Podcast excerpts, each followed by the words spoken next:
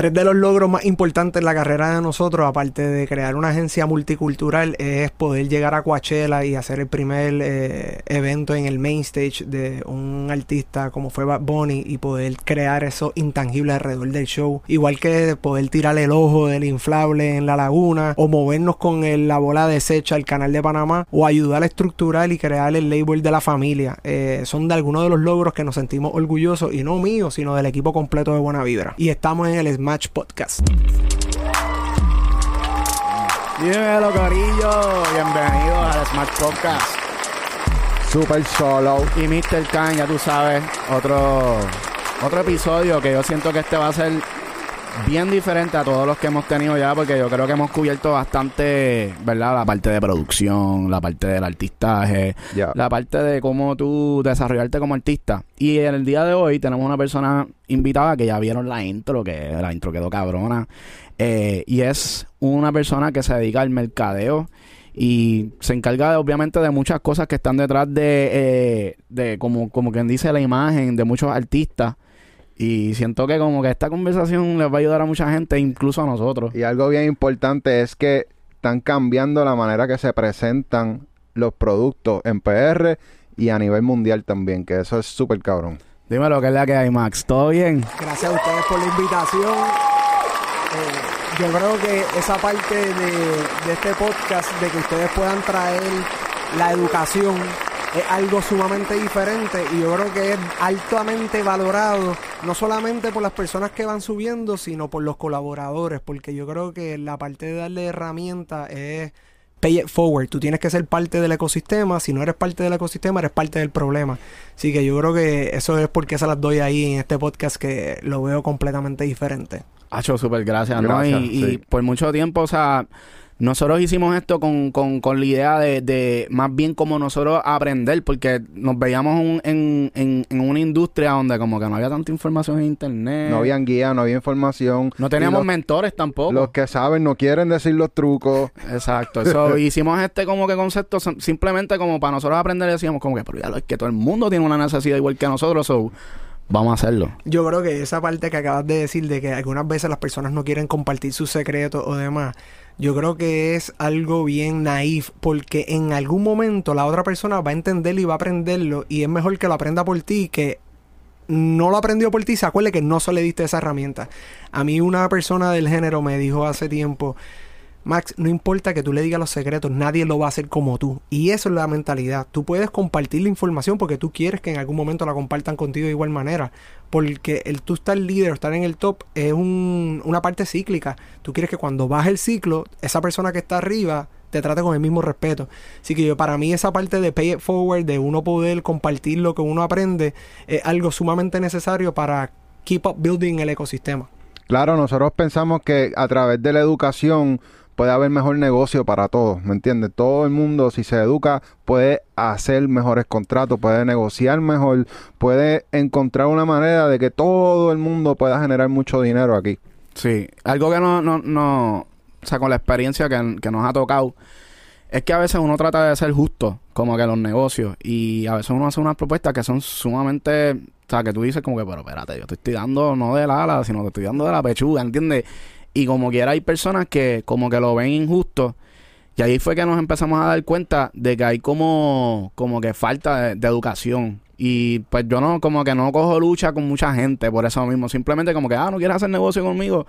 Porque no entiendes el negocio, ¿entiendes? Simplemente por eso. Y ahí fue que como que yo dije, pues, no me lo coja a pecho, simplemente te paso con, yo digo como que mira mi podcast y después hacemos negocio yo creo que la, la, parte del negocio también es, es en, en, el momento correcto. Eh, uno, las negociaciones o las relaciones, yo no las fuerzo. Y muchas veces nos hemos dado cuenta de que a lo mejor ese negocio, esa oportunidad no se generó en ese momento, pero después vendíalo. Espérate, vi esto, vi esto. ¿Quiénes son esos? Ah, son los chamacos de buena vibra. Déjame llamarlo. Y eso nos ha pasado, así que yo creo que compartiendo tu, tu visión es no echarle lucha a las personas, que el trabajo hable por ti mismo y que en algún momento van a llamar. Sí, sí, definitivamente. Oye, ajá, cuéntanos, cuéntanos un poco acerca de, de, sabemos que estuviste estudiando en Madrid y allá fue eye opening for you, ¿verdad? Sí, yo creo que el llegar a, a- Yo estudié en la UPR Bayamón y pude tener un programa de intercambio en Madrid. Yo creo que la parte de llegar a, a- Yo había trabajado ya en una compañía de eventos en Puerto Rico que era Empire, eh, no, United. Y cuando llegué a España, ver esa... Porque vivía en una residencia y en la residencia pues había personas de todo el mundo. Y como estábamos hablando ahorita, es yo creo que es la parte de que uno pueda entender otras culturas. No importa que hablen español, pero la parte de la comida es diferente, eh, la siesta que cogen por las tardes, los Es- deportes. eso de la siesta, ¿cómo, cómo uno que está acostumbrado a- aquí a tan, tan, tan, tan, tan, tan, y de momento tener que cogerte un break No, en medio del eso, día? Eso yo me acuerdo que fue la primera loquera, porque es como que, sí, pues vamos a salir a la una. No, a la una no, a las cuatro. ¿Por qué? Me dice, es que está cerrado por la siesta. Y yo, explícame cómo es la siesta. bueno, pues que las personas después de comer se cogen un espacio, un break para recesar. Y yo, ¿what? Y yo creo que esa parte de la cultura es tan importante. Esté bien o no, o la hagamos acá o no, pero esa parte de la cultura hay que apreciarla y hay que darle ese espacio y ese respeto. Y para mí, yo creo que fue el que ellos, o sea, ahora mismo la Fórmula 1 está pegada acá y las personas la ven, pero cuando yo viví en España, eso no llegaba acá. Teníamos lo que era el soccer, Fórmula 1, MotoGP, que muchos de esos deportes se ven ahora o son tendencias acá, pero en ese momento no. Y el poder entrar en la cultura de ellas, del deporte, de la comida, del everyday living, pues fue algo diferente. Y ahí pues vi ese meneo de que, que era diferente y que no habían boundaries. Y cuando llegué a Puerto Rico, pues en vez de trabajar con United, me moví con Empire, que fui hasta el final y después desarrollé en Buena Vibra por un amigo que tenía en común. Pero me dio la herramienta de, de no conformarme con lo que había. De que hay más allá, de generar ese hambre, eh, de querer aprender, de querer enseñar también, porque para mí una de las cosas más bonitas que yo vi en España fue how they take care of me. Esos compañeros, tanto eh, cuando me lastimé o para ver si entendía la materia, o sea, tú llegas a la universidad y decían, yo me acuerdo, fumaban dentro de los salones y yo como, esto se puede, y de repente llega uno, ¿quieres una beer, una, che- eh, una cañita? Y yo, Hmm. una cañita en la... Pero esto, es- Para estudiar, o sea, para estudiar dentro de la clase bebían y no, fumaban. no dentro del salón, sino en la universidad, te lo vendían en la cafetería. Vendían alcohol. Sí. Ya, Era normal. Y, pero tú sabes que es lo más impresionante también es la parte de que tú no veías que se, o sea, la gente no estaba, o sea, hay una parte de educación y de cultura que como no es algo por lo prohibido para ellos, es algo que en tal la rutina, pues se comportaban de otra manera. Y yo creo que esa es la importancia de respetar las culturas. Yo me di cuenta de eso cuando yo me mudé a Estados Unidos a los 20 años, 19, no me acuerdo. Eh, bien chamaquito, o sea, yo no... Ya yo podía beber aquí en Puerto Rico y yo bebía desde bien chamaquito, que obviamente está mal. Tú beber antes de los 18 pues te puede causar daños cerebrales. Yo no sé si me causó algo, pero... Probablemente. Se supone que uno no vea, pero como que ya culturalmente, pues uno estaba jangueando y había pasado por todo ese revolú. Entonces tú te encontrabas allá con todos estos gringos que nunca en su vida habían bebido, llegan a college y se vuelven bien locos y muchos de ellos se tenían hasta que quitar porque no podían aguantar. Y es una diferencia cabrona, como que culturalmente siento que nosotros estamos más pulidos en la calle. No, de- definitivamente, yo creo que esa parte de, de, de romper lo- los estereotipos. Tú vas, eh, yo cuando vivía en España, yo me recuerdo ver este las parejas del mismo sexo, los chamaquitos fumando cigarrillos, los piercing, esto estamos hablando hace muchos años atrás y era normal. Entonces acá todavía tenemos esa, ese, le queremos poner una limitación y yo creo que nosotros tenemos que ser más abiertos a que respetar a cada uno como quiera proyectarse. Yo no puedo decirle a una persona qué debe ponerse, qué no debe ponerse, en qué debe ser su religión. Eso es cada persona. Y yo creo que ahí nosotros estamos más adelantados que Estados Unidos, pero mucho más atrasados que Europa. Y yo creo que esa es la parte en que nosotros podemos gozar, que tenemos un poquito de, de, de historia de lo que son los europeos con los españoles, igual con lo- lo- los americanos. Así que tenemos ese sweet spot, porque tú vas a Latinoamérica y, y igual que tuve esa buena experiencia en España, pero yo me recuerdo ir el primer concierto de Red Hot Chili Peppers en Argentina, en un estadio de fútbol, Y yo iba bien ready para darme una cerveza, disfrutarme el concierto. Y de repente no venden alcohol. Droga me imagino que venden. Pero tú decías como que, espérate, ¿cómo, cómo es esto? Y es porque se ponían tan rowdy y se formaban estas peleas como tú lo ves en los juegos de soccer y pues no se vende alcohol. Así que yo creo que es también en cómo uno puede seguir educándose y siendo abierto. Eh, ahora mismo estamos en una etapa de colaboración y de aceptar a las personas como son. Ya. Es verdad. Y, y ese momento que tuviste allá que se te abrieron los ojos y encontraste esta nueva perspectiva del mundo, fue lo que te impulsó a que de la manera que, que ustedes hacen mercadeo, como que sea también diferente, porque nosotros hemos trabajado con varias compañías de mercadeo de Puerto Rico, agencias de publicidad, y sentimos que todavía en el 2022 están bien tradicionales y ustedes están haciendo cosas como que out of the box completamente. Yo te diría que tiene mucho que ver. eh, Buena Vibra no es Max, no es Emil. Yo creo que es lo que suma cada una de las personas que tenemos dentro del grupo. Y nosotros no somos una agencia de publicidad, nosotros somos una agencia multicultural. Multi. Y nosotros tener esa perspectiva de que nosotros no estamos participando para ganarnos premios o demás, nosotros estamos trabajando para llevar ideas disruptivas y que las personas digan, anda para el carajo, esto es diferente. Y yo creo que eso es lo que nos distingue o nos diferencia de lo que es la competencia de las agencias publicitarias. No es que ellos hagan un trabajo mal, porque hay una necesidad de clientes para ese tipo de agencias, pero nosotros somos una agencia que queremos trabajar con personas, compañías, marcas que estén dispuestos a llevar eso al próximo level. No todo el mundo está preparado y yo creo que eso es uno de los puntos más importantes. Tú puedes tener una idea brutal que va con la marca, pero si el brand manager no está ready para ejecutar una idea como esa, no va a pasar. Y a lo mejor pasa aquí a tres o cuatro años. Yo me recuerdo, no voy a decir el, el, cliente, eh, le tengo mucho cariño, pero yo me recuerdo, nosotros hacemos un, e- un evento para ellos y le dije, mira, vamos a buscar a Rosalía. Rosalía estaba empezando. No, no es muy pequeña, es muy nicho. Segundo año, vamos, Rosalía está creciendo. No, el tercer año, mira Max, vamos a buscar a Rosalía. Olvídate de Rosalía, ya no está en presupuesto. ya. Pero yo creo que esa es Ya. la- yo creo que también, o sea, y yo no los culpo porque las marcas tienen que estar en el everyday, que el precio, cómo hago el plan de mercadeo y demás, que lo ayuda a la agencia, pero no están en lo que nosotros estamos. Y yo creo que también es en cómo nosotros, porque yo no la culpo a ella, culpo a nosotros también, no lo vendimos correctamente. Eso es bien importante. No necesariamente que no te compren o cachen una idea es culpa de la persona que tú le estás tratando de llevarla. A lo mejor es en cómo tú la presentas.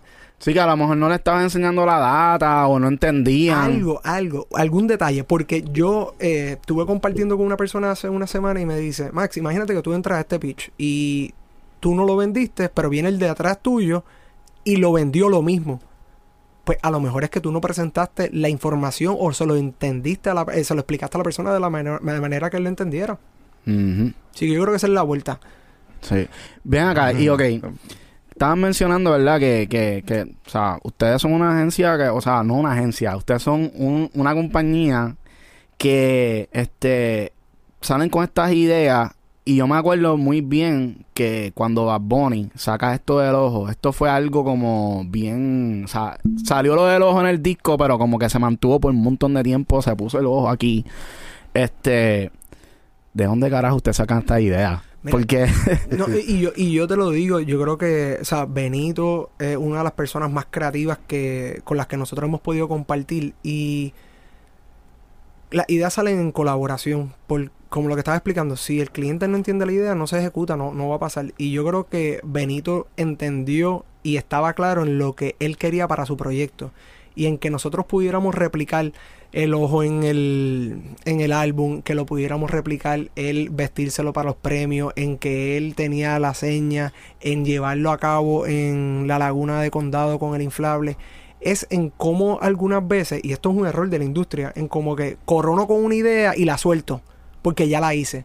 No, si tú coronaste con esa idea, ¿cómo tú puedes coger y hacer bajadas de esa idea y que sigas creando ecosistemas de esa idea? Y yo creo que tú lo ves en Benito. O sea, Benito cogió y sacó eh, el tour de los estadios sin sacar el álbum. Después tú ves el álbum que tiene el look and feel de los estadios y de repente te tira el concierto de Puerto Rico y todo está atado, todo tiene un. Hay una armonía entre, entre la comunicación. Y esa parte de Benito, yo estoy muy eh, confidente de que el éxito es que el artista es parte de la idea y además de que es parte de las ideas, tiene esa flexibilidad a no amarrarse a un concepto, en que puede buscar la manera en cómo se puede maximizar. Y en ese momento que, porque eso, ese, ese ojo por primera vez que lo vimos fue en el, en el álbum, ¿verdad? En ese momento donde está saliendo esta idea, ustedes ya, ya como que la tenían, de que la tenían, la tenían en, en términos de, tú sabes, de, de, llevar un artista a ese nivel en branding, o fue un experimento para ustedes? Eh, yo creo que el, el, proyecto de Benito fue el primero que nosotros veníamos haciendo publicidad y hacíamos conciertos. Pero las dos cosas no vivían entre ellas. Y Benito fue el primer proyecto en que nosotros pudimos mezclar la publicidad con un artista. Mm. Y ahí fue, espérate, si esto que nosotros hacemos de marketing, en vez de hacerlo para uno de nuestros clientes, Turismo, Liberty, cualquiera de ellos, lo podemos hacer también para los artistas. Y lo que a los artistas les falta es esta parte de intangible experiencia. Y con Benito eran muchas veces él ya tenía claro cuál qué era lo que él quería, pero no no no lo tenía visualizado. Entonces, pues nosotros podíamos coger algo que él decía, pues mira, a mí me gustaría esta línea y nosotros se lo se lo llevábamos visualmente que él pudiera agregarlo y otras veces pues entre Nino, Fernán cogían y poblaban esa idea en el brainstorming con él. Y yo creo que Benito es esa parte de quiqueo que podías tú sacar la información y con la información pues tú podías generar valor a esa idea que él tenía. Ya. Sobre el equipo de trabajo, ¿sabes qué? También te, te, te, lo digo porque cuando tú vas a Facebook, que están la mayoría de los haters de, de Bad Bunny y de toda la gente que hace música urbana, porque ahí está la mayoría de la gente mayor. Uh -huh. Tú ves. El problema sí, de la vida. Sí. Tú ves que usualmente cuando ponen algo de Bad Bunny, están los, los que le decís, pues obviamente no solo los fans, pero están esta gente que rápido lo que dicen, ah, Bad Bunny no es nadie. Bad Bunny es simplemente mercadeo, no canta. Porque eso es lo que usualmente mm. la gente se tira. Yo no creo eso, pues obviamente yo soy productor y yo sé lo que conlleva todo el proceso. Este, pero le atribuyen mucho su éxito al mercadeo. ¿Tú sientes que sin el mercadeo de ustedes, Bad Bunny pudo haber tenido el mismo éxito? Yo voy a entrar, antes de entrar a la pregunta, te voy a decir algo bien curioso, que eso cuando tú me hablas de que estos comentarios salen en Facebook, y yo creo que esta parte de educación es bien importante tú ves los targets diferentes en Facebook y en Instagram, en cada uno de los canales. En Facebook pues están los más mayores que lo que están hateando y demás. Y en Instagram es un poquito más de eh, dándosela. Eh, yo creo que el crecimiento de Benito es uno que es incomparable.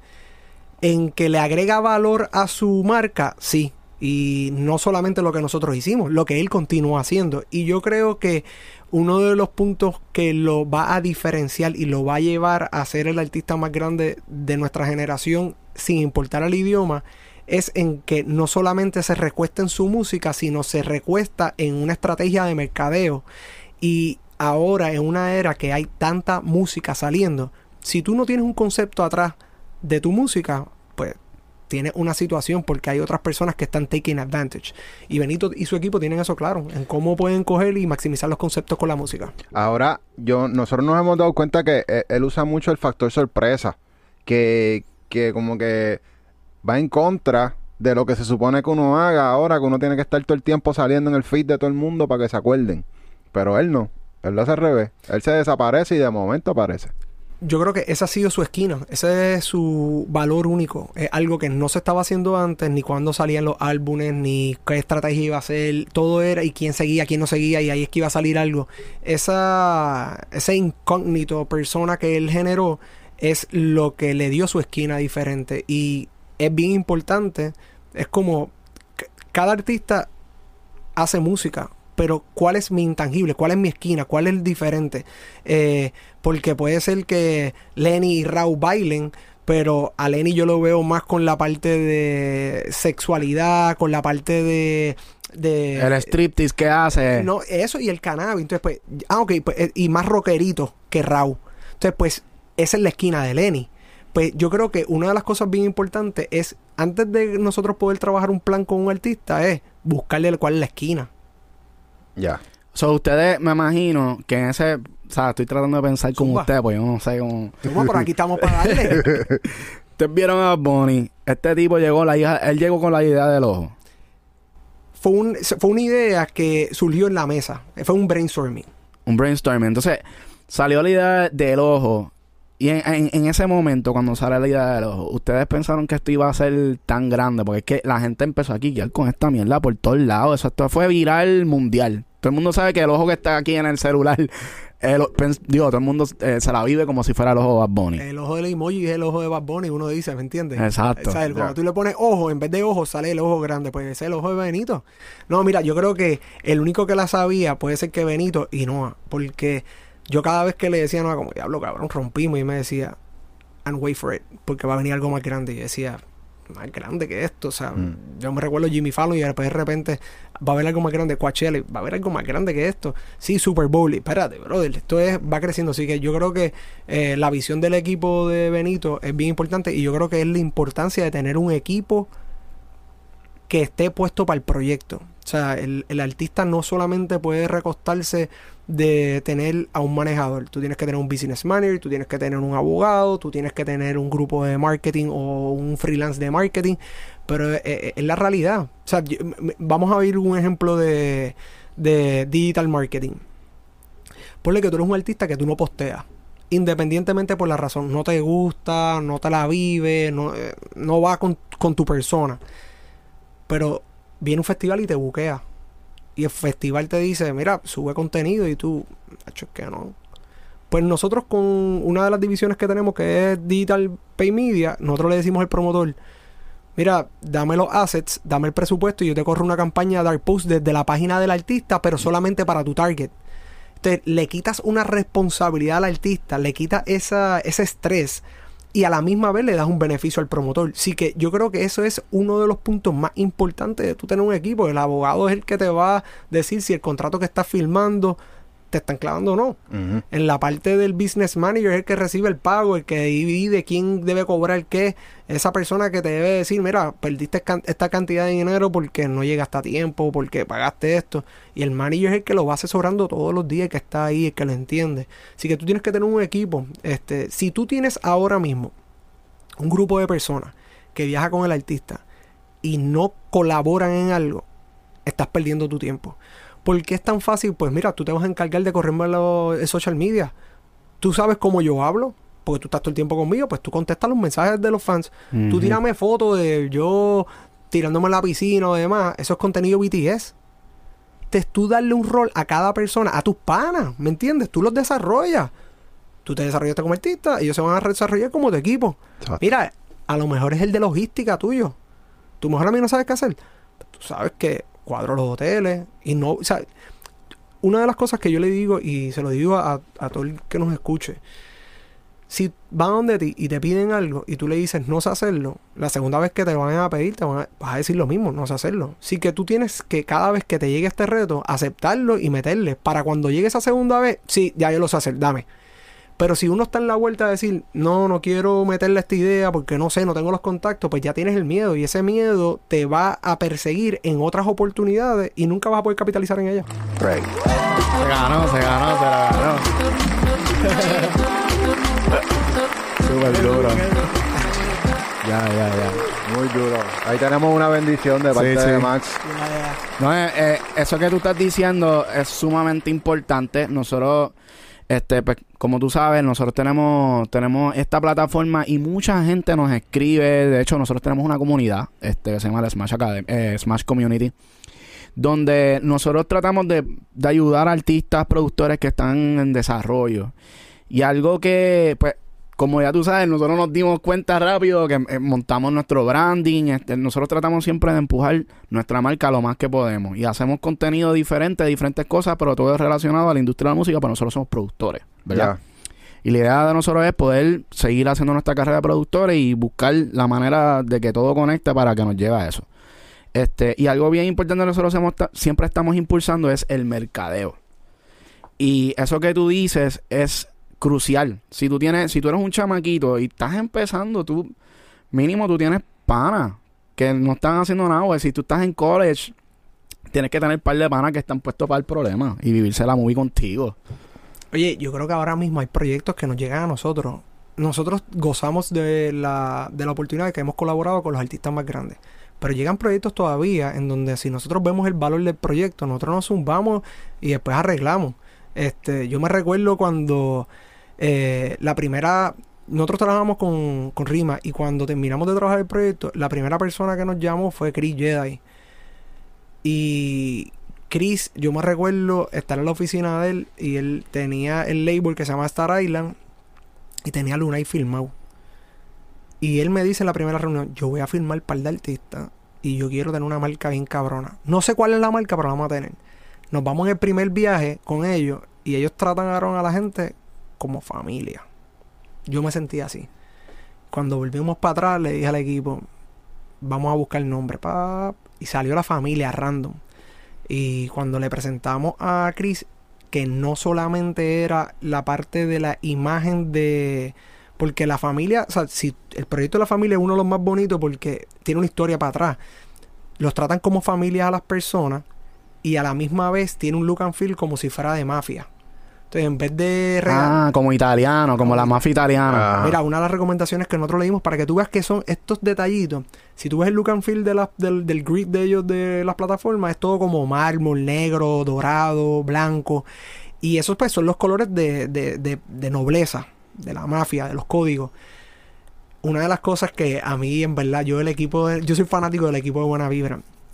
Y yo me recuerdo que estoy en Miami con Cris y con Gaby, todavía no estamos presentando y estábamos comiendo y de repente me llama el director creativo y me dice, tengo la presentación ya. Y yo salgo, la veo y yo dije, anda pa'l carajo. Le dije a Cris, o sea, sentar a estos tipos para que entiendan la vuelta es difícil. Le dije a las 10 de la mañana ustedes van a estar ahí. Pap, prende la computadora y les cantó el branding, todo lo que se vea limpio, el nombre. Y de repente uno de los intangibles era que en vez, o sea, en la industria de la música lo que son los pendants, las cadenas, algo que todo el mundo la tiene. Sí. Así que nosotros le hicimos una recomendación de unos pinking rings de estilo este Al Pacino, Godfather, y eso le dio como que diablo, espérate, esto es otra vuelta. Así que yo creo que es tan y tan y tan importante en que uno pueda tener esas oportunidades de desarrollarse dentro de, de, de, las oportunidades. Y yo creo que esa oportunidad que, tuvimos con Chris fue en donde uno de los más que nosotros podemos tener, ya, fuimos parte de eso. No, y se nota el, crecimiento de ellos. O sea, eh, empezaron con Luna y, y, ya. Chanel, Julito, tiene a Nino, a Candy, eh, Puka, Brian Myers. Entonces, de repente de ser dos productores, para que tú veas que la oportunidad están ahí, espérate, tienen un label, tienen artistas de diferentes tiers y están en el joseo. Así que yo creo que es bien importante uno no ponerse las limitaciones. Las limitaciones ya van a estar ahí. Tú tienes que ir por ellas. Esos barriers tú los brincas. Y yo creo que uno de los, de, los consejos más importantes es como que tú no le tengas miedo. Tú tienes que seguir todos los días, todos los días, todos los días. Si tú te pones a pensar, es como Denzel Washington. Denzel Washington en un speech de la universidad dice, Tú puedes estar corriendo en un lugar, pero tú no te estás desplazando. No es lo mismo correr una trotadora que correr en la calle. Claro. ¿Y qué te quiero decir? Tú puedes estar todo el día trabajando 8 horas, 10 horas y llegar a tu casa y decir, yo no hice un carajo hoy. Pero si tuve 8 o 10 horas. Pero es que las cosas que tenías que hacer no las hiciste. Así que es bien importante tú hacer una lista de las cosas que tienes que hacer, atacarlas y cuando tú llegas, espérate, pap, pap, pap, pap, te sientes autorrealizado. Y ahí yo creo que es la diferencia. Sí, son como los mini steps, esas micro... Small wins, son small wins. Small wins, small wins. Ya. Sí. Muy cabrón. Mira, tú sabes que nosotros nos enfocamos mucho en el desarrollo también de los productores. Y nosotros, siendo productores, queremos que los productores de música no solamente vivan detrás de la cortina, como que, güey, yo vivo de las regalías que me den, que sé yo, me pagaron 100 pesos por la pista, lo que sea. Entonces nosotros tenemos la, esta visión de y, estamos formando la guía para eso, en que el productor, siendo el arquitecto del sonido que, se está vendiendo, puede llegar a ser equally as important que el artista en cada tema, ¿me entiendes? Entonces, sentimos que si el productor se encarga de que se haga un buen mercadeo por parte de él, ¿me entiendes? Él hacer su propio mercadeo, aunque el artista esté promocionando su tema y ellos estén con su campaña, el productor puede también zumbar caliente. Es que eso es la vuelta. Si ahora mismo tú cuelas un tema con uno de los top 10 artistas, tú no vas a esperar que él. Imagínate que no es el focus track. Entonces tú lo que vas a subir es, ah, tú esto, una fotito, gracias por la oportunidad. No, tú tienes que roncar, tú tienes que mercadearte. Si le tienes que meter pay, pay media a tu tema, aunque no es tuyo y tú no vayas a generar mucho o vayas a generar algo, tienes que ponerlo. Y esa tendencia de que los productores tienen, para mí, todas las personas que componen un tema, o sea, que son parte del tema, son igual de importantes, porque si no, no corren. Es como yo le digo al equipo, yo puedo tener un Ferrari, pero si no tengo las gomas, no tengo el motor, no va para ningún lado. Así que yo creo que es la importancia de que todo el mundo es parte del éxito de la canción. Y a mí me gusta cada vez que yo veo eh, que le dan crédito a los productores, porque los productores son sumamente parte importante. Eh, y en el meneo que ustedes tienen es en cómo ustedes ya ven eso como una marca, que ustedes están posicionando una marca y ustedes pueden ser una herramienta para el lanzamiento de un tema. O sea, que no necesariamente es como que, espérate, está el canal del artista para subir el contenido orgánico Pay Media. Espérate, yo usar también el de los productores, porque los productores tienen un reach que yo no tengo. A lo mejor las personas que lo siguen son artistas y a mí no me siguen los artistas por el hateo. Sí que, espérate, déjame llegar acá. Ya. Y ustedes pues tienen esa marca en donde no solamente están produciendo música, están educando a las personas, tienen una comunidad. Y yo creo que ese ecosistema que ustedes están creando es lo que hace la diferencia de darle un valor añadido al lanzamiento de un tema. Definitivamente. No hay, o sea, sí, nosotros estamos como que 100% conscientes de eso. Como que nosotros siempre estamos enfocados más en la marca que en nosotros. La marca va primero, de la, debajo de la marca estamos nosotros como productores, está el podcast, está la comunidad. O sea, hay un montón de cosas que están pasando alrededor de la marca, pero yo siento que, o sea, y lo estoy diciendo y tú me corriges porque obviamente tú eres el experto aquí en, esto. Nosotros es, esto es como que nuestra idea y sentimos que es lo que no está funcionando. Y siento que cuando tú tienes una marca que es la que empieza a tener ese statement, a hablar por ti, hablar por ti, a hablar por ti, las oportunidades comienzan a llegar solas. Es que yo creo que más cabrón, piensa lo de esta vuelta. Piensa que eh, la agencia de publicidad, en vez de Buena Vibra, la agencia multicultural, en vez de Buena Vibra, se llame Max Pérez. El momento que Max Pérez venda o que Max Pérez no sea parte o le pase algo, pues murió el nombre. Tú desarrollaste la marca de Buena Vibra, no importa quién esté debajo o a quién tú traigas, tú tienes una marca que sigue creciendo. A lo mejor ustedes son dos productores hoy, el año que viene son cuatro. A lo mejor de productores ustedes pasan a, correr la operación y de tener dos productores por debajo de ustedes. Y yo creo que esa es la parte de desarrollar una marca, el valor adicional que crea. Igual, nadie se quiere que poner una camisa que diga Max, pero una camisa buena vibra, a lo mejor se la pone, pues entonces puedo generar other revenue stream por ahí. Entonces sigues creando, que es lo mismo que estábamos hablando de la música ahorita, de que me preguntaste si uno puede vivir de un palo, pues yo creo que es bien importante. Tú puedes vivir de un hit y no solamente en la renta que te pagan todos los meses en ese split, sino en que tú tienes una casa, un real estate que después puedes vender. Y que no pienses que porque la canción vaya declinando, tú no puedas tener estrategias o activaciones que vuelvan a posicionar ese tema a que siga generando, ya sea pichándola para una serie, pichándola para una película, este, la sincronización para un gimnasio. Que eso es lo que estábamos hablando ahorita de Stranger Things, que el tema bien viejo ahora volvió a resurgir. Eh, o sea, está cabrón, un tema de Kate Bush de hace 20 años está ahora mismo charteando en los top 10 de Spotify porque se posicionó dentro de una serie que estaba rompiendo. Pero también está la visión. Oye, vamos a pensar que el equipo de que le hicieron el acercamiento que quería poner la canción. Y ellos se echaban para atrás, no, yo quiero esto. Es una canción que no está generando ahora mismo, te están dando una oportunidad.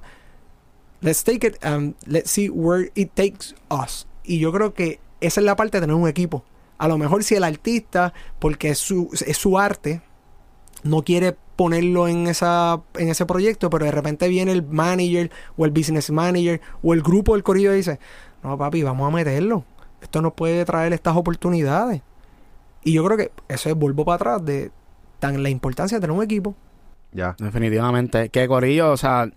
Eso es uno de, los factores que nosotros tenemos en nuestra tablita del desarrollo de artistas. De los 13 puntos básicos, equipo de trabajo es uno de los más importantes. ¿Cómo, cómo uno siendo chamaquito y sin dinero puede empezar a, como que a, invo- a involucrar todo esto de la marca como tal, porque o sea, uno tiene, uno, uno es un chamaquito y uno está pensando en, en crear el producto primero, pero yo sé que la marca, y a nosotros nos está pasando, o sea, lo vimos, pusimos la marca mientras nosotros estamos desarrollando toda la empresa completa y nos estamos dando cuenta que la marca es más importante que hasta el mismo producto, ¿entiendes? Esto está llegando primero que el producto. Yo creo que la parte que si un artista no se desarrolla solamente cantando, el artista tiene que tener su marca, el artista tiene que entender que tiene que usar las plataformas de social media, que hay unas herramientas que son gratis. Eh, ahora mismo, un chamaquito que está empezando tiene que entender que tiene muchas más herramientas que lo que habían hace 15 años, 20 años y que son gratis. El tú tener este, lo que son los reels, lo que es TikTok, tú puedes eh, ir a distribuir la música tú mismo en un portal y ya, tú no tienes que ir a donde uno de los labels grandes y buscarlo, ¿no? Tú lo puedes mismo eh, trabajar la distribución tú, que te van a cobrar un por ciento adicional o demás, pero tú puedes sacar la música desde tu casa. Sí. Y tú puedes coger un logo, tú le pones el nombre tuyo y te lo cambia el font y para afuera. Uno puede empezar ahí. Lo importante es que tú vayas entendiendo que la carrera es poco a poco un crecimiento. Tú no puedes pensar que sacaste los primeros mil pesos y te lo vas a gastar en una combi. En vez de pensar, espérate, déjame sacar unas horitas de estudio, pagarle a este productor que me da un tema, porque eso es lo que va a seguir generando dinero. Y yo creo que eso es una de las cosas que nos estamos chocando hoy en día, que no vemos en que tú tienes que seguir invirtiendo en tu carrera. Yo al día de hoy, en Buenavira, nosotros seguimos después de 15 años siguiendo invirtiendo en lo que es la marca, la marca, la marca, la marca, porque eso es lo que nos va a seguir abriendo las puertas, como ustedes estaban mencionando. ¿Y ustedes, ustedes corren las campañas de mercadeo de Bad Bunny? No. Actualmente no. ¿Y ustedes corren campañas de mercadeo? Sí. ¿Y de algún artista? De varios. Ok, so, esta pregunta no es no la tienes que hacer específica de alguien. Eh, un average, un más o menos, ¿verdad? ¿De cuánto se invierte en campañas por tema? Mira, yo creo que el- uno, tú tienes que ver qué es lo que tú quieres generar con esa campaña, si es reach o awareness, son dos cosas diferentes. Porque en el awareness es simplemente mi tema está ahí, mi tema está ahí. En el reach es que tú vayas y espérate, yo quiero darle cliquearla, quiero, quiero eh, tener ese, ese engagement. Yo te diría que un artista mediano debe invertir en campañas digitales de 5 a 10 mil pesos y tener una distribución entre YouTube y los DSPs, entre Apple, Spotify, que son los principales. Mm, Yo creo que ese es un buen average de tu decir, espérate, un tema debe tener de 5 a 10 mil pesos. Claro, están los artistas grandes que invierten 50, 75, 100 en un tema. Pero eso es dependiendo ya para ver en qué otros mercados tú quieres seguir. Y eso, eso es Puerto Rico o no, eso no, es... eso es mundial. Y yo creo que eso es una de las preguntas bien buenas porque de repente tú tienes en los DSPs que te dan la visibilidad de dónde tú estás rompiendo y dónde tú no estás rompiendo. Entonces tú dices, espérate, yo en Chile estoy creciendo, en México estoy creciendo en España, vamos a darle prioridad porque el costo por clic me va a ser bajito, pero yo quiero meterme como de lugar en Panamá, aunque me cueste cinco veces más, pero yo quiero desarrollar la plaza. Porque si también, o sea, tú tienes que tener un balance. Si tú no coges y creces la plaza de unos mercados, pues esas plazas nunca van a ser tuyas. Es más difícil entrar. Y entonces tú la música, tú la llevas no tan solo para que la escuchen, sino para cuando tú te vayas a presentar. Así que es bueno coger y decir, espérate, yo tengo estos tres palos que en Panamá no se han metido bien, pero yo quiero, yo tengo un show allá. Así que voy a hacer una campaña digital, además de la del show, de promocionar venta de boletos, de promocionar estos temas para que la gente diga, espérate, diablo, este viene para acá, pap, y haga el mix. Y no las cosas como Spotify. Spotify tiene ahora y te dice, pap, book the tickets para el, para el show. O sea que tú puedes, espérate, me salió un ad de la canción, la canción está cabrona, me gustó, follow al artista, pap, un Ah, y tiene show. Exacto. Mm. y merch. O sea, como que por eso es tan importante de que tú tengas una marca. El merch es súper importante para generar dinero para el artista. Yo pienso, eh, volvemos a lo de la- las escalas de, los de las campañas digitales. Hay unos artistas que generan dinero y hay unos que generan awareness. Y son igual de importantes. Porque el que tú venda 100 t-shirts y 100 personas van a tener tu camisa con tu logo, que es- esas personas, cuántas personas lo verán en, en la otra persona, es igual de importante que generar dinero. Así que yo no pienso que Y eso es bien importante. Yo no creo que el, o sea, si, si tú estás esperando que el merch te, te, te dé the way of living, no necesariamente, pero sí, me, sí te ayuda a desarrollar la marca. ¿Cómo, cómo ustedes miden el nivel de, de- del artista? O sea, para, para ustedes decir, mira, a ti te conviene 5 mil a 10 mil dólares de inversión en campaña. Nosotros, eh, yo creo que una de las cosas bien importantes para, no, para el equipo de Buena Vibra es la, la educación al cliente. Primero es preguntarles cuáles son tus KPI, cuáles son tus goals. Espérate, no sé qué me estás hablando y demás. Pues mira, los KPI son estos. Ok, ¿qué te gustaría hacer? No, mira, Max, em, danos tu recomendación. Ok, ¿qué presupuesto tú tienes para todo el proyecto? No, Max, yo tengo 150, 200. Ok, pues esa, esa, ese desglose, uno le dice, pues espérate, yo voy a coger esto para la conceptualización de la idea, esto para campañas digitales, esto para Billboard y demás. Así que dependiendo del presupuesto del artista, nosotros podemos hacer la recomendación. Si es un presupuesto pequeño, me dicen, Max, yo tengo para este tema 10 mil pesos, pues eso es para campañas digitales, no te pongas a inventar más nada. Porque una de las cosas que tratan de hacer es abarcar tanto que de repente tienes un poco de esfuerzos digitales, no ves los resultados, lo que hiciste de estrategia o de activación de experiencia se ve cheap, y entonces pues tiene ese dilema completo. ¿Cuánto, ¿Cuánto efectivo son los billboards que uno ve en la carretera? Porque hay gente que dice, ah, yo tengo un billboard que me... Tengo un panita que me regaló este un mes en, en el billboard, ¿me entiendes? Como que es efectivo si uno tiene uno O, o es algo que hay que, que hacerlo en conjunto con varias cosas. Eso se conoce como un media plan. Tú cuando haces un lanzamiento, tú tienes que tener, espérate, ¿cómo yo me voy a comportar online y offline? En offline están los medios tradicionales, la radio, el TV, los billboards, newspaper. En digital está la parte del pay media y lo orgánico. Eh, yo creo que ahí es que está el, el cómo tú puedas tener un mix de las cosas, porque a lo mejor no te da el, el, el return on investment de pautar un billboard, pero te hace ver y reconocer al artista. Eh, yo ahora mismo no me sé el nombre del artista, pero yo vi un billboard de un artista nuevo que tiene un animal que es como azul, y yo decía, diablo, otro artista con otro animal. Entonces, como que me chocó a mí el de la parte de marketing, pero hizo el trabajo porque me acuerdo de por lo menos del billboard. Ok. Yo porque estoy más enfocado en esa parte, pero yo creo que también es en cómo uno maximiza los billboards. Para Luna y nosotros hicimos para el niño, por el día era un arte y por la noche cambiaba. Era el mismo arte, pero el background en vez de de día cambiaba de noche. Ya. Y yo creo que también la estrategia que uno puede hacer alrededor de los billboards. Los billboards digitales, tú los puedes estar cambiando los artes cuantas veces tú quieras. O sea, que tú puedes tener por la mañana el key visual del single, por la tarde tienes un pedazo de la canción y por la noche un call to action de, mira, escucha la canción en esta plataforma. Espérate, espérate, espérate. Está espérate. cabrón. Muy importante. Tú sabes que esa, esa parte es bien importante que no la hayamos escuchado porque pensábamos que los billboards, pues ese es el arte, toma y ya, y no sabíamos que podíamos decir, mira, son tres artes y necesito que a esta hora pase este, a este y la Sí, otra. y puedes crear una Cabrón. historia. Completamente. Yeah, you could tell a story on that. Sí, imagínate tú como que, que tú pongas a, a una, hagas una trivia que, o, o como que mira, algo para mira. encontrar. Pero mírate esto, nosotros con, eh, con Osuna se trabajó el, para el para deprimida, era la batería, y empezó con una batería roja, y después la amarilla, y después la verde. Se llenó la batería, pap, después el cover. Entonces, pues tú vas te- creando esa parte. Y el, el billboard era la batería solamente. la, el- el- la campaña de prelanzamiento. ah, porque tú tienes que yo, acuer- yo creo que yo lo vi, es verdad, Y sí. una de las cosas que tú tienes que entender que todo lanzamiento tiene tres fases. Tiene prelanzamiento, el lanzamiento y el mantenimiento. Si tú te pones y dices, espérate, no, yo tengo que sacarle para el pre-save, pre-save, y de repente, espérate, ¿qué es- qué- ¿cuál es la estrategia para el mantenimiento? Tú tienes que seguir manteniendo el tema, no es que lo lanzaste y ya. ¿Cuánto tiempo? Yo creo que un pro, el- y lo estábamos hablando ayer, un single tiene de 2 a 4 semanas. Desde pre-save, o sea, desde prelanzamiento a mantenimiento. Ese es el planning que uno debe hacer. Ese es el planning que nosotros le hacemos a los artistas. Ya para un álbum lo trabajamos de 6 a 8 semanas. Ok.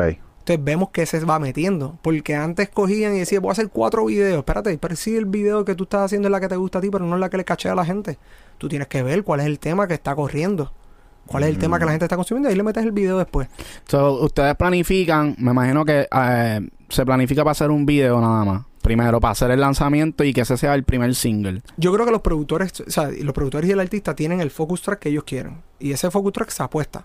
Pero antes de hacer un segundo video, nosotros recomendamos, vamos a ver cuál es el feeling de la gente, vamos a ver si tenemos, oye, los DSP nos dan la herramienta, igual que los social media channels, nos dan las herramientas para saber quién nos está escuchando, cuál es el demográfico, de dónde es y qué es lo que están escuchando. Mm.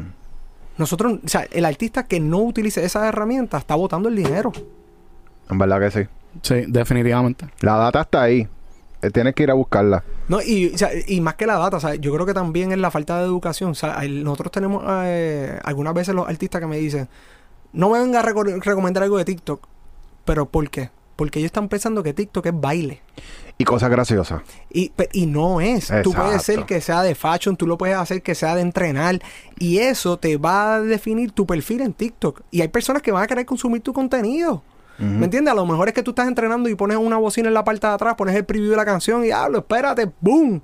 No tienes que brincar, no tienes que bailar, no tienes que hacer algo cómico. Y esa es la importancia de tú educar el porqué de las cosas. En Sí. TikTok funciona en lo que nosotros desciframos y le pusimos una palabra que se llama indirect marketing. Eh, que, que es mucha gente está haciendo un baile y en verdad lo que está promocionando es el tema, ¿me entiendes? Sí, Pero se, sí. se está promocionando de otra Porque manera. es multisensorial. Tú estás escuchando el tema, pero tú estás viendo algo que te gusta, que te alimenta, que tú puedes seguir ese contenido. Así que por eso es tan importante en que tú utilices estas herramientas. ¿Cuánto te cuesta hacer un video tú cantando la canción? Además, cero, tú lo grabaste con el celular. Pero muchas veces, y esto es una de las cosas que a Buena Vibra nos ha ayudado en poder eh, solidificar las relaciones. Nosotros, algunas veces el artista no sabe qué, poner. Y él quiere cuidar su imagen y demás. Primero nosotros tenemos que entender cuál es el music persona de él, que nosotros desarrollamos, cuál es la esquina, eh, cuál es tu intangible y demás. Y después de eso, desarrollarle unos buckets de contenido. Estos son tus tres buckets y nosotros vamos a postear con este look and feel, este es el mood board y estos son los copies. De aquí te vas a llevar. Le damos una guía. Y ya el artista se siente un poco más cómodo. de, Espérate, ya tengo la inspiración, yo me encargo. Pero ese tipping point es bien importante en tú ayudarlo. O sea, tú, nosotros, eh, por eso es que la agencia no, se puede ver como una agencia de mercadeo o publicidad. Nosotros somos parte del equipo de manejo.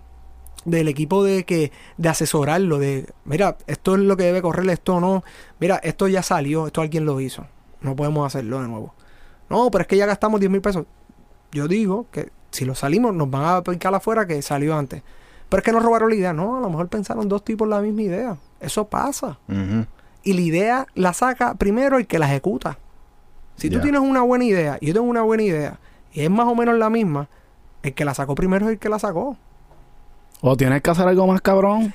Ahí vamos. Por eso es que cuando a mí nosotros nos dicen como que, ok, hicimos el inflable de Benito en la laguna. Si vamos a hacer otro inflable, no puede, no puede. Vamos a llevarnos el de Sech para el canal de Panamá Mm. y que dé vuelta. Ya, lo- yo no sabía esto. Sí, en el canal de Panamá. Espérate, pero es que nosotros no tenemos empleado en Panamá, ni tenemos contacto. Vamos a darle. Qué duro. Y esa es la vuelta en cómo uno puede seguir creando experiencia. Ya. Eso está cabrón. Sí. Rompiendo el molde, básicamente, de cómo se Pero es que- mercadea es que algo. con la cantidad de música que hay afuera, si no hay atado un concepto y que te agregue un valor adicional, pues se muere. Mira, con Mike Towers, nosotros hicimos, para mí es de los proyectos más que... Ese y la leyenda nunca mueren, igual que el del niño, son esos tres proyectos que uno dice, como, anda para el carajo. Con Mike, Mike es una persona que no, no postea mucho. Eres bien tímido, ¿verdad? Yo no diría tímido, yo creo que es más reservado. Ok. Yo lo pongo así. Pero Mike, para Like Mike, que fue el último álbum que él sacó, era un álbum para la calle.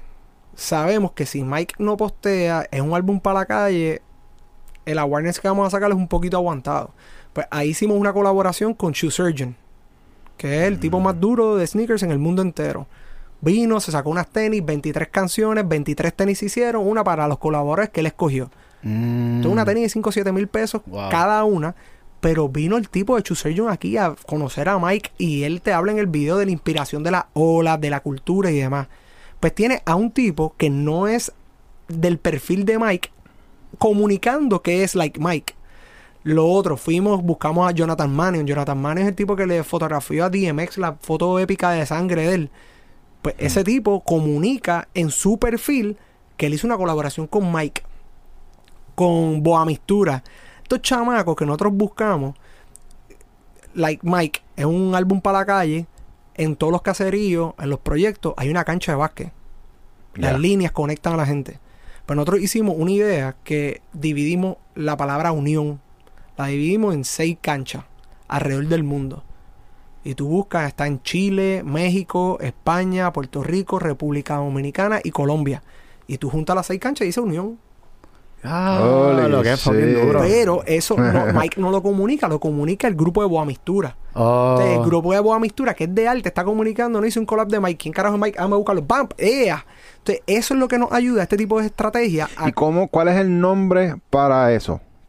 Para lo, para eh, Activación, ¿no? eh, activación intangible. Nosotros le decimos brand activations. brand Eh, activation, ¿Cómo nosotros podemos coger? O sea, vi- viene Mike y nos dice, yo tengo este concepto, se llama Like Mike, es un álbum para la calle, ¿ya?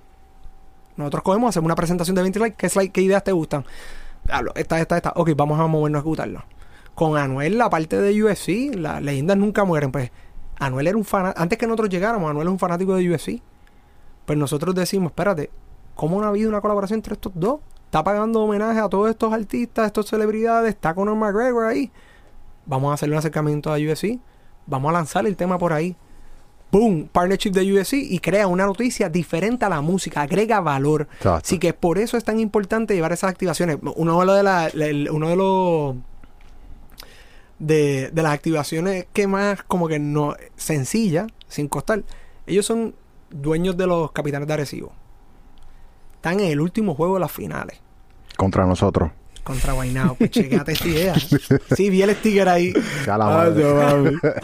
y vi la teacher. Ajá. Pues la- Pincho Biden en la casa. Ah, Ah, pincho papi, Biden. pues nosotros somos fan y, y- y- y trabajamos, o sea, nosotros estuvimos bien envueltos con esto de- del baloncesto. Eh, Pues nosotros también, y una de las ideas que le trajimos a, a Fray y a Emma fue que cada vez que sale un tracklist, la gente empieza. Y los featuring. Ah, que este no está, que no está, que está. Y nosotros, diablo, ¿cómo buscamos una idea de romper que sea diferente? Vamos a cambiarle las camisas de los apellidos. Y vamos a sacarlo el último juego. Y que ahí está el tracklist reveal. Sí. A ver si ah, Eso lo me acuerdo Sí, de sí, eso. a ver eso si lo la vimos. gente lo- cabrón. a ver si la gente lo cachea. Con eso rompieron de verdad Ay, que sí. Pero son, o sea, lo que quiero decirte que no necesariamente las ideas tienen que costar 50, 100 mil pesos para uno romper. Pero tú Ya. sabes qué? Yo me acuerdo, y te voy a decir desde, desde, desde acá, expecte- espectador. Cuando eso pasó, lo primero que me pasó por la mente, ah, se está copiando Bad Bunny. Y es porque ya Anuel, de por sí, él tenía como un branding, como que, como te digo, como que él no hacía ese tipo de cosas. Y de momento lo vemos haciendo todo este tipo de activaciones.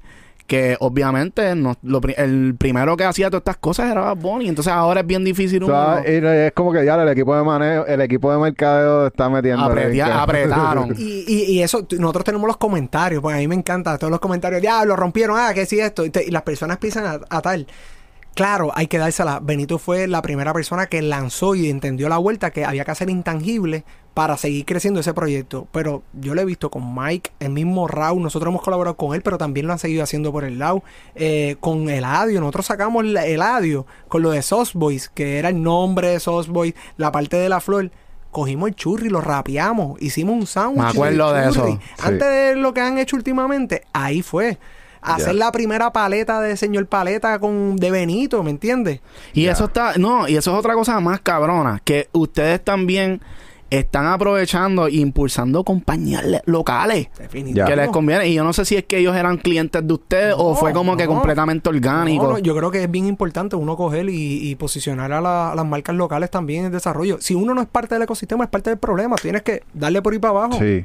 Ya, eso es bien Esa mentalidad está cabrona y en verdad por eso están logrando eh, todo lo que están haciendo. Con Bad Bunny, esto de Fresh, no, Ah. no sé si eso es de ustedes, pero como Mm. quiera si- sigue siendo algo que yo digo, diablo, está cabrón, como que impulsando marcas locales.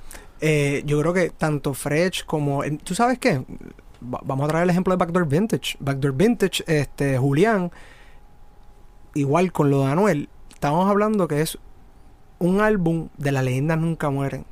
¿Tú te acuerdas de los vintage shirts? De que son un poquito, este, dye, son oversize. Ajá. Pues nosotros sacamos de todas las portadas unas camisas con, con Backdoor Vintage. Porque era una empresa local. Se podía hacer con quien sea.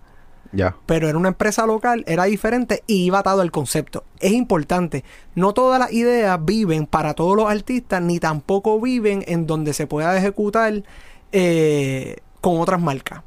Eh, con Chanel, Chanel para mí es uno de los proyectos más como que uno se lo lleva al pecho, porque se pudieron hacer tantas cosas diferentes. Es como que, ah, vamos a hacer un party. Ok, pero los listening party lo hace todo el mundo. No, no, vamos a hacer lo que es el No More Tear Party, pero que es diferente. Vamos a poner un neón de No More Tears en la tarima, vamos a hacer los vasos, vamos a hacer las pulseras. Espérate, ya hay algo, le estás dando un valor añadido al consumidor, al fan. Se lo lleva como un keepsake. Este, el coger y tener la, la nosotros cogimos y hicimos una guagua que la, la Nos rapearon. no, la, la- un muralista le intervino Ah, pero adentro hicimos un, un tattoo parlor. Entonces, cuando íbamos a las activaciones, las personas se llegaban, se acercaban y se hacía un airbrush tattoo. Y iba más con el, con el concepto de, de Chanel. Chanel tiene tatuajes por todos lados. Sí. Pero te- ese concepto de, de- de los tatuajes, si lo hacía con Julito, no pegaba porque no va con la esencia. Sí, sí. Tú, tú ves a. Chanel de una y ya tiene tatuajes en la cara. Pero yo creo que es bien importante también que no, la idea, porque tú tengas una idea bien cabrona, no significa que vas a rockear con un artista. Tú tienes que entender. Por eso es que algunas veces, como que yo quiero hacer eso. Yo tenía una vez, nosotros trabajamos eh, una marca de whisky aquí y estábamos rockeando. Y vienen y dice: Ustedes son la agencia que queremos en República Dominicana, queremos que nos copien esto. No, tenemos que entender el mercado. Hay unas cosas que van a funcionar y no. Efectivamente, hay unas cosas que se tuvieron que cambiar unas que se dejaron. Pero es entender. Tú no puedes coger y ejecutar una idea simplemente porque piensas que esté cool. ¿Va con el DNA del artista? Sí, no. Si es sí, pues vamos a darle. Ya, y, y ustedes ayudan también a los artistas a, a desarrollar eso. Porque muchos artistas todavía no lo tienen clara, la Pero visión. yo- pero, ok, y ahí es que está la parte importante. Nosotros nos sentamos el otro día con un artista de, de yoga y ese chamaco le gusta estudiar, le gusta entender la vuelta entera, pero no lo, no, no, no lo, no lo había visto. Entonces nosotros nos sentamos una hora con él. Cuando llegamos con la presentación es como que, diablo, esto está bien cabrón. Le digo, no, esto no está bien cabrón, esto fue lo que tú dijiste, simplemente que se montó de la manera en que nosotros lo interpretamos. Exacto. se acabó. Exacto, exacto. Mira, una reunión que tuvimos con Teo hace como dos meses.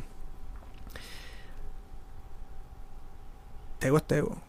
Es una persona que influyó mucho en el crecimiento de muchas personas del grupo de nosotros, de la música. Y en esa presentación participaron personas desde 18 años hasta 38 años. Y hicimos la presentación a Teo y yo me recuerdo que era una presentación como de 70, 80 slides larga, dos o tres horas. Y a mitad de presentación yo veo como que no, he's not paying attention, así que vamos a cortar la reunión y la seguimos otro día. Y le digo, Tego, yo sé que es mucha información, estamos ya entrando a la parte digital, eh, vamos, a- vamos a cortar y me dice, no, I'm good, vamos a seguir. Él terminó la presentación y las palabras no le salían. Cuando yo veo que le salió el gallo, y dije, espérate, este hombre, we did something to him in a good way. Y él nos dijo que nunca había estado con alguien que entendiera su marca. Hmm. No fue que hiciera su marca, es que entendieran su marca. Él nos dio, lo entendimos. Es como tú vas al doctor, ¿qué te sientes? Pa, pa, pa, pa, pa, pa, pa. Esto es remedio. Y eso es lo que pudimos hacer con Teo y hacemos con los artistas. Nosotros, antes de crear una idea bien cabrona, tenemos que quiquear contigo, tenemos que coger ese brief, tenemos que coger esa información para cuando te vayamos a presentar poder romper. Exacto. Sí, sí, sí. o sea, mira, sí. yo creo que uno, uno de los ejemplos más cabrones. Yo tengo. Nosotros trabajamos muchos visuales de los conciertos y demás. Y algunas veces. De todos los proyectos, menos uno, nosotros hemos podido romper. Y es porque nos sentamos. ¿Cuál es este tema para ti? Ah, Sundara, con ¿sabes? Ah, una oración completa de qué significa el tema. Pues cuando nosotros vayamos a trabajar el visual, va algo relacionado a lo que es para ti el tema. Pero si el artista te dice, Mary, ¿qué te parece el primer tema? Acho, mujeres, jeva, pa. Lo típico. Segundo tema, ¿qué te. Mujeres, jeva. El tercer tema, mujeres, jeva y carro. Próximo tema, mujeres, jeva y... Pues ya tú sabes que la tendencia de ese concierto, de esos visuales, va a ser bien eh, similar. Entonces no vas contando una historia. Y ahí es tu trabajo de abrirle la mente. Nosotros tratamos y eh, en muchas veces también la madurez del artista, del proyecto y del equipo, porque nosotros podemos, lo que dijimos ahorita, si podemos tener una buena idea y el artista no la ve, se quedó ahí. Yo me imagino que los artistas mientras van madurando van como que desarrollando esa destreza de, de lo que es una producción, de lo que realmente es un álbum. Porque los álbumes se hicieron para tú crear un, un mood y contar una historia completa. Que eso obviamente se perdió por mucho tiempo Y ahora se está rescatando. y ahora se está rescatando. Y yo me imagino que para ustedes es bien importante que, que esos álbumes, cuando se está en la parte creativa de crear el producto como tal, yo me imagino que ustedes como, no sé si se meten en eso porque lo dudo, pero como que para ustedes debe ser bien importante esa historia que, que puedan sacar de ahí. Completamente. Yo creo que nosotros vemos la diferencia cuando no participamos en la parte de escuchar el álbum antes de salir. Nosotros algunas veces, con la reunión que tenemos tan cabrona con el artista, con el manejo, sacamos ideas hijo puta sin escuchar el álbum. Wow. O sea, yo he estado en reuniones que me dicen, mañana salimos, tenemos todos los assets, y yo, sí, y me dice, ¿qué te pareció el álbum? No lo hemos escuchado. Pero la reunión tan cabrona de cómo el artista nos presentó su, su deseo, pues lo pudimos nail it. Pero siempre que se escucha la música, uno puede tener ese feeling también. Porque tú puedes leer. Es como el libro versus la película. En el libro, pues tú. Y, el- te y- y el sonido también, el sonido te recuerda momentos, te recuerda y, y te permite estar en un lugar. Yo soy, yo soy que me acuerdo más el beat, el sonido, que la letra de las canciones. Para mí, o sea, si eh, eh, algunas veces el Tú consumes primero la música antes de la letra. es que está cabrón porque no, o sea, yo no, o sea, no lo entiendo ni por qué es, pero yo, o sea, cuando yo estoy escuchando el álbum en orden, yo sé el beat que viene. O sea, la próxima canción ya yo ah, pa, pa, pero no me sé la letra. Yo o sea, mi pasión es la parte de la música y yo creo que tiene que ver mucho la influencia de la electrónica, que pues es más melódica que singing. Sí. Eh, y es por eso que yo tengo ese, ese corner. Vamos, vamos a cubrir esa parte que es bien importante, que lo estuvimos hablando afuera, pero te voy a dar el voy a dar ejemplo primero de nosotros y de cómo la música electrónica está influenciando en, en esto de la, de la música urbana. Al principio, tú sabes que el, el hip hop es un, es un el loop bass. O sea, es bien repetitivo, en la misma pista todo el tiempo, y hay stops, la pone, la quita y la pone. Ese es básicamente como, como surgió la música urbana. Pero la música electrónica es bien diferente porque es un journey. Él te va llevando por una montaña rusa, tú subes y tú bajas, tú subes y tú bajas, y él te va preparando para ese drop. Que es algo que, que obviamente cuando uno va a un party, pues se lo disfruta más. Porque te crea esa euforia de cuando va a llegar el momento que va a explotar. Porque Hay el un climax. Ajá, hay un climax. Ese bajo va a salir por ahí para abajo y va a disparar y tú lo vas a sentir en el pecho, ¿entiendes? Ya la música urbana, poco a poco, está incorporando estas estrategias de la música electrónica, porque se- ya se entiende y es algo que, que es humano. O sea, tú necesitas estar arriba y abajo. Tú no puedes estar todo el tiempo arriba, porque si estás arriba te aburre. O si estás abajo Te quema. te aburre. Ajá.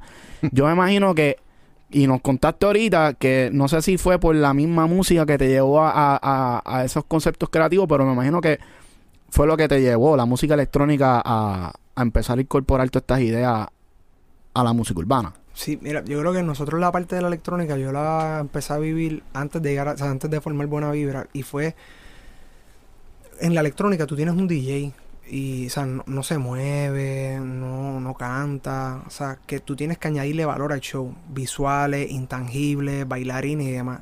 Y al nosotros ver eso y poder colaborar con Life in Color, Electric Daisy Carnival, que fue el primero de fuera de Estados Unidos que se llevó a cabo, fue aquí con nosotros, Bacardi Triangle, nosotros desarrollar propiedades como Electric Holiday with the Future.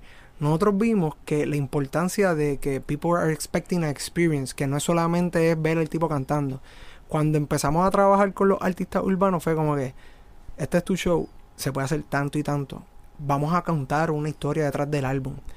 Eh, yo de verdad no me recuerdo y sé que tuvo que ver algo antes, pero antes de Benito y Eladio, que fueron los primeros proyectos que nosotros trabajamos, en el mercado latino, personas que trabajaran, a los artistas, conceptos para sus álbumes, pero con bajadas, que no fuera solamente el cover.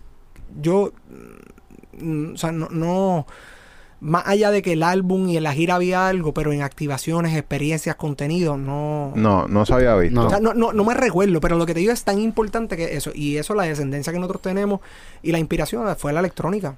Eso está cabrón. Eso está cabrón. Y, y una persona que lo hemos visto mucho es Travis Scott, allá, que tiene Flow Festival. Travis Scott, yo creo que es de los artistas eh, que más eh, goza del respeto de nosotros en cómo él maneja su, eh, su, su marca.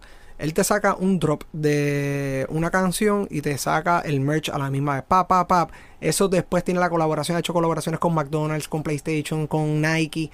Y tú dices, espérate, este tipo, he's a brand. ¿Cómo la menea? Este, a mí me, yo lamento mucho lo que, les, lo que sucedió con el festival. Porque nosotros que trabajamos en festivales, pues mira, son cosas que se pueden prevenir. Pero algunas veces, cuando está en el Roche, o sea, es bien difícil. Nosotros tuvimos festivales de 25 y 30 mil personas y conciertos.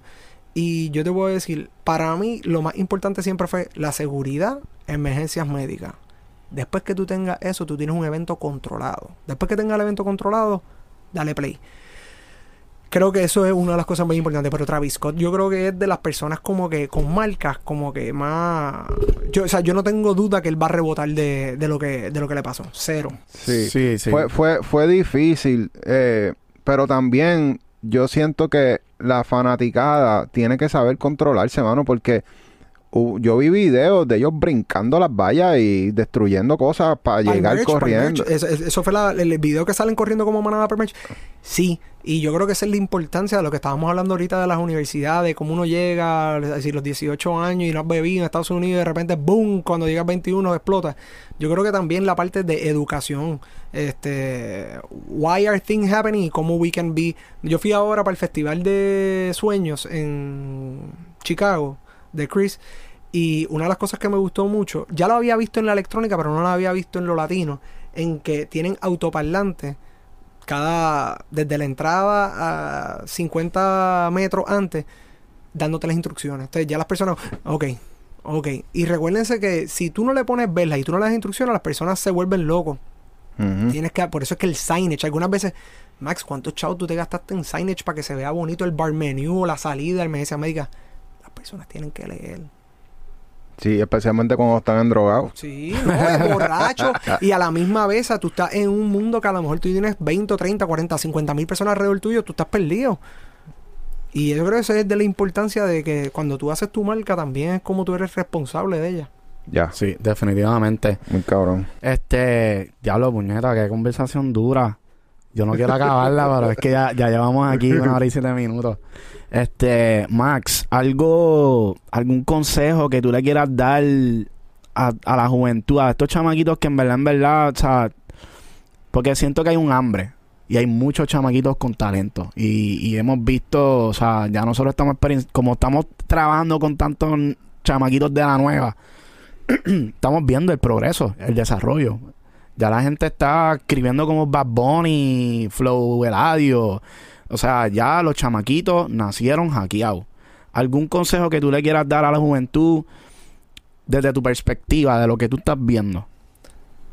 Yo creo que las dos cosas que dijiste son solamente atributos que debes de tener que tengan hambre y que tengan talento. Eso no, no, no te va a llevar al next step. ¿Cuántos artistas tienen el mismo hambre y el mismo talento tuyo? Eso es lo que tienes que pensar. Y tú para romper, tú tienes que estar sacrificando y no tener miedo de que si te caíste, te levantas de nuevo, te caíste, te levantas de nuevo. Mira, los militares dicen que tú haces la cama todos los días por la mañana. ¿Por qué? Para cuando tú llegues por la noche, aunque tuviste un mal día, te, te reset esa parte mentalmente. Así que yo creo que los chamaquitos y a todas las nuevas y a las personas, yo estaba escuchando un podcast el otro día, tú nunca estás tarde para nada para tratar las cosas. Yo creo que el consejo que hay que darle a los chamacos y a las personas que estén dispuestos a retarse es no tenerle miedo al cambio, aceptar los nuevos retos y a la misma vez saber que es un proceso. No todo el mundo se pega de la noche a la mañana. Y yo creo que eso es algo que algunas veces, diablo, espérate, que le diste seis meses, un año. Mira, algunas veces para uno montar una comida a las tres, cuatro años es un proceso. Y no te puedes quitar cuando te caes. Ahí está, Corillo. Bueno, y algo bien importante, ah. creen su marca, Corillo. Sí, ya, marca. desarrollen su marca. Bueno, Corillo, eh, muchas gracias a todos. Tienen que darle like, comentar, darle a la campana para que le lleguen las notificaciones rápido. Y algún consejo que quieras dar, súper solo. Eh, no se quiten, Corillo. Nosotros llevamos muchos años dándole, pero algo que funciona es mercadeo indirecto. So, busquen diferentes maneras de mercadear su producto sin ponérselo en la cara, cómprame este producto. Duro. Bueno, Corillo, nos vemos. Estamos ready. Gracias. Chequeamos.